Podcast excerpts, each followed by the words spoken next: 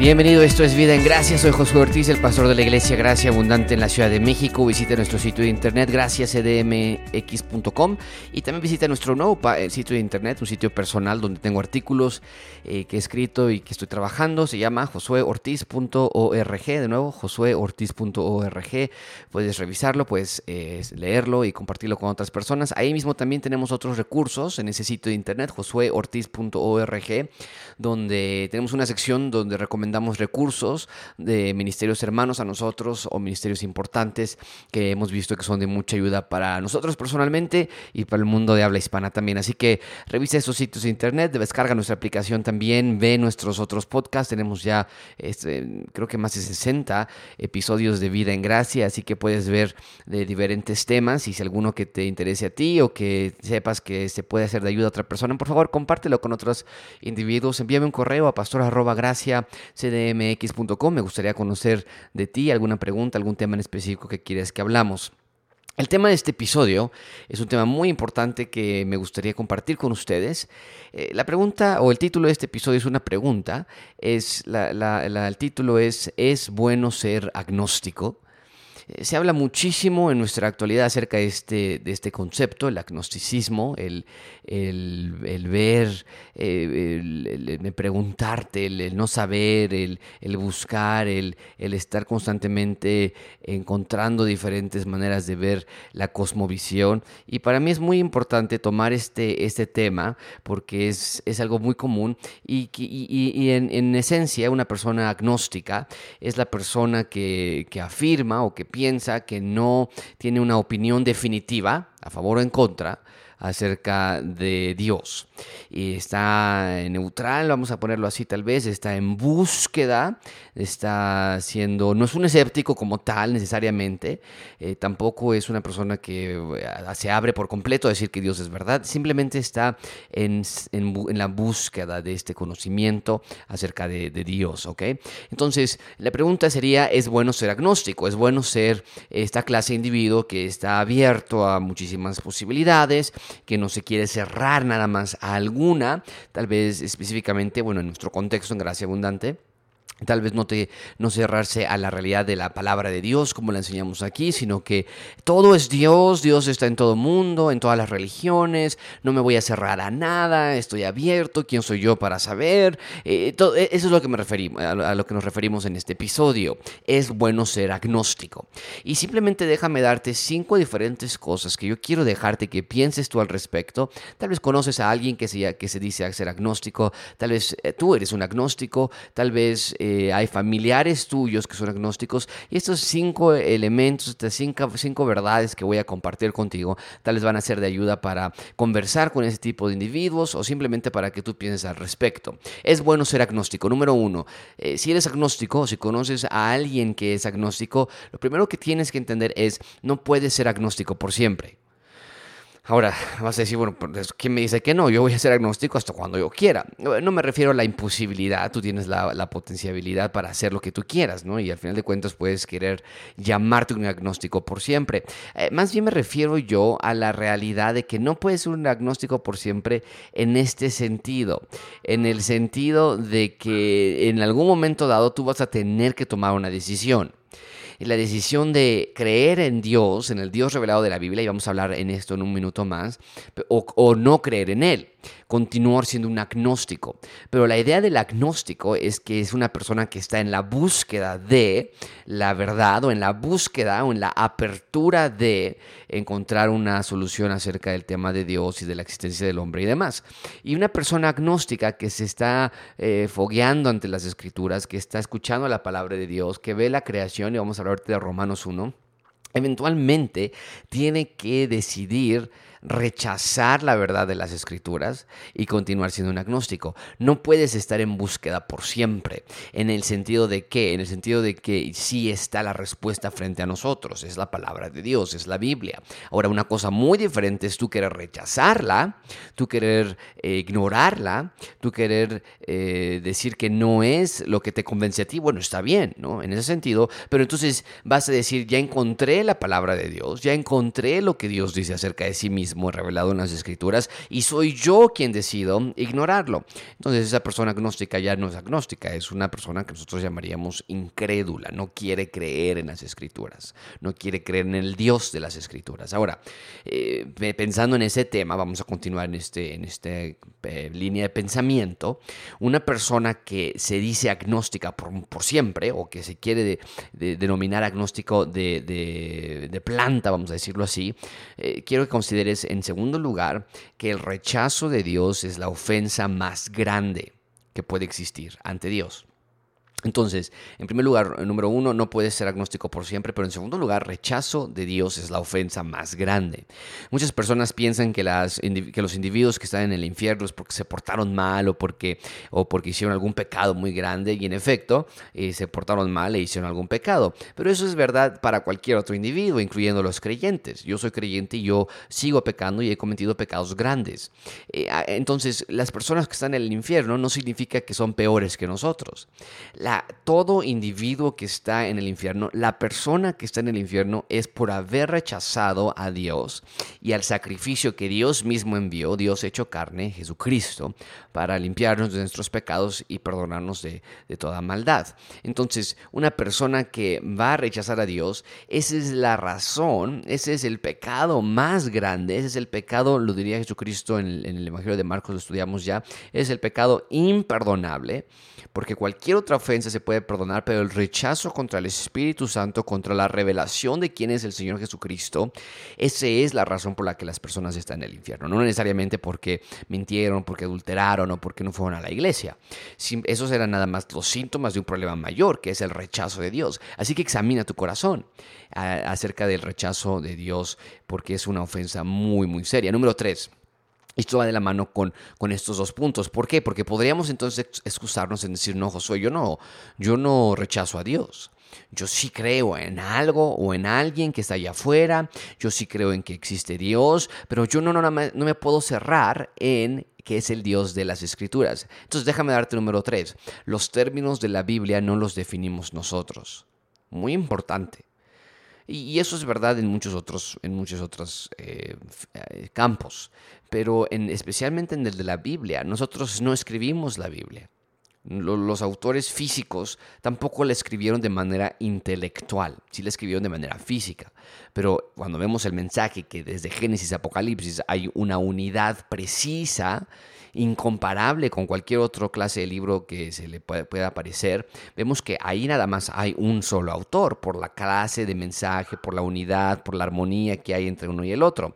Entonces, debido a que nosotros no escribimos la Biblia, nosotros no podemos definir los términos. Y cuando nos acercamos a la Biblia y escuchamos de que es Dios o que existe Dios, pero decimos, bueno, sí me gusta esa parte, nada más yo no creo en Cristo, o yo no creo en la deidad de Cristo, o yo no creo que Cristo haya sido el quien dijo ser. Eh, esos términos no están, amigo, amiga, para tu definición. No están abiertos a una revisión. Es imposible llegar y acercarnos a la Biblia y tratar de redefinir las escrituras de esa manera. Cristo es Dios, ¿no? Y los hemos estudiado en el libro de Marcos ya por varios meses, en nuestro caso particular, en Gracia Abundante. Te invito a que si no lo has escuchado, escuches nuestros, nuestros eh, clases de Marcos. Pero lo vimos también en Ruth. Lo vimos también en Jonás y más recientemente lo vimos también en Daniel. El Señor Jesucristo se revela en cada porción de la Biblia, del Antiguo Testamento y del Nuevo Testamento por igual. Entonces la deidad de Cristo es una, una, una, una doctrina eh, no negociable, es principal, es extraordinariamente crítica para, la, para el entendimiento de la palabra de Dios. Y yo llegar y decir yo no creo en, en Cristo, pero creo en Dios, es totalmente contrario, antagónico, es, es totalmente ilógico. Y esta es la parte más importante. Todas las religiones del mundo ocupan a la Biblia en un grado u otro como un libro santo, como un libro especial para ellos. Entonces, yo no veo que hay muchísimas religiones en el mundo. Yo veo que hay muchísimos grupos, facciones tal vez, que toman el mismo libro, el mismo texto y lo interpretan de una manera diferente. Pero esto es muy, muy distinto decir es que yo no sé a cuál religión acercarme. No, bueno, no nos vamos a acercar a una religión. Vamos a acercarnos al libro que lo llamado, entre comillas, religiones están ocupando todas, testigos de Jehová, musulmanes, judíos, los cristianos, los mormones, los católicos, las mayores religiones, los budistas, las mayores, las religiones más grandes del mundo ocupan a la Biblia, vuelvo a insistir, en un grado u otro, no estoy diciendo que todas por igual, pero en un grado u otro lo toman como un libro sagrado. Entonces yo veo que hay un común denominador en ese sentido y entonces no voy a, yo agnóstico, no voy a mentirme a mí mismo en que es que hay muchas opciones, ¿no? Bueno, si vas a hablar de manzanas o peras, está bien, son totalmente diferente naturaleza, son totalmente diferente en consistencia, pero en cuanto a las religiones no es así, todas ocupan el mismo libro sagrado en un, en un grado u otro. Entonces, cuando yo veo la interpretación de las escrituras tan claramente como lo vemos en Gracia Abundante, vemos que hay incongruencias, hay inconsistencias en la manera en que algunas denominaciones o algunos grupos interpretan la Biblia. Pero nosotros vemos claramente en Gracia Abundante que en las Escrituras Cristo se revela de esa manera. Por ejemplo, otro, otro ah, aspecto de la definición de la Biblia es la infalibilidad de las Escrituras. Eh, podemos decir, yo creo en Dios, pero no creo en la Biblia.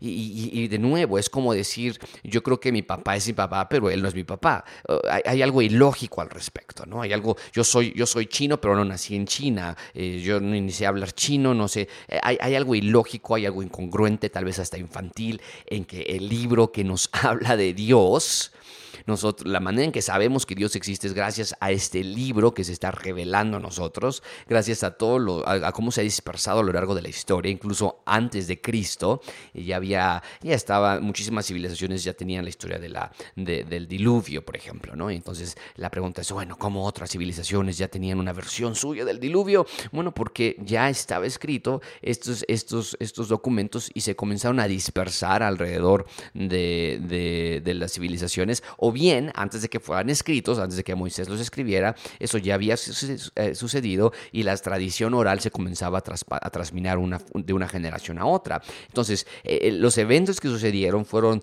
diseminados a través de tradición oral o, bien a través de, la narrativa verbal entre las familias, o bien después que los documentos fueron escritos empezaron a, a esparcirse alrededor del mundo. Entonces, cuando nosotros vemos que Dios está revelando a sí mismo a través de los eventos, de la creación y a través de los documentos que relatan esos eventos y acercarnos a nosotros y decir yo no creo en las escrituras es totalmente ilógico, porque son las escrituras por las que nosotros entendemos de Dios, ¿no?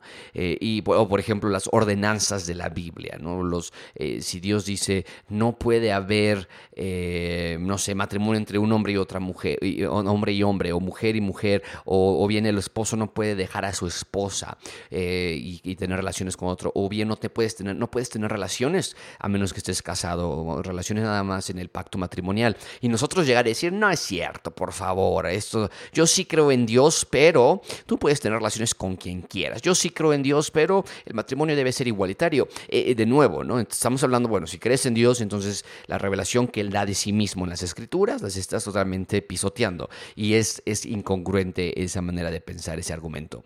Número cuatro, si eres agnóstico, piensa en esto. La exposición al Evangelio es un peligro y es un gran peligro. El Señor Jesucristo nos dice constantemente que el castigo en la, en la condenación eterna va a ser peor para aquellas personas que escuchando del Evangelio decidieron dejarlo por lado, decidieron ignorarlo, rechazarlo y en lugar ir detrás de sus propias concupiscencias. Entonces es muy importante que una persona que está siendo expuesta al Evangelio constantemente entienda que si quisiera seguir en ese, en ese eh, camino del agnosticismo, de la búsqueda o del rechazo de Dios, de Cristo, de la infalibilidad de las escrituras, en fin, o muchísimas otras cosas, de la, del nacimiento original de Cristo, de su resurrección o, de la, o de las profecías que Dios daba en el Antiguo Testamento, es importante que entiendas, hay un peligro muy grave para ti si continúas en ese camino y al mismo tiempo continúas siendo expuesto a las escrituras. Y lo hemos visto,